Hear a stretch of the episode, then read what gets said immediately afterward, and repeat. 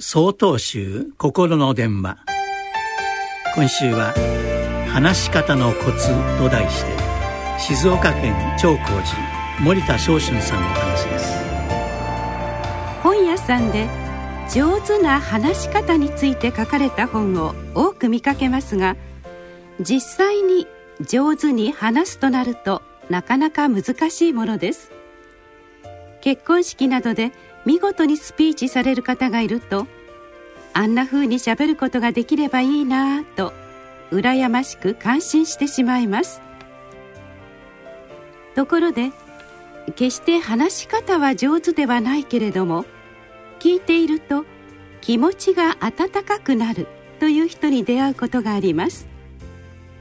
そんな人たちに共通しているのは決して人の悪口は言わず周りの人たちを思いやる言葉に満ちているということではないでしょうか。お釈迦様は話すということをとても大切にされました。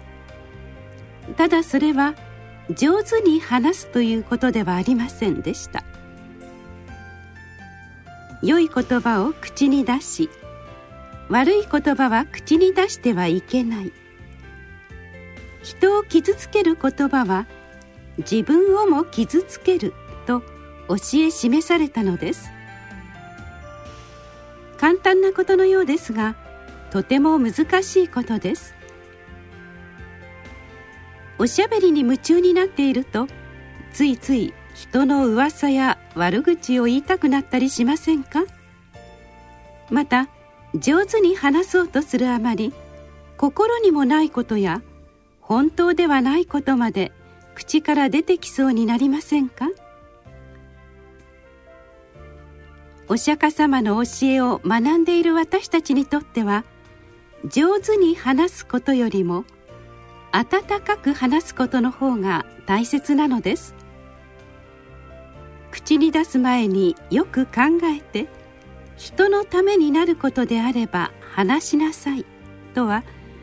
大本山永平寺を開かれた道元禅師の教えです。きっとそれが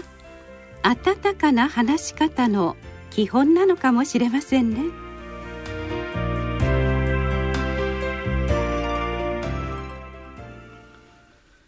11月6日よりお話が変わります。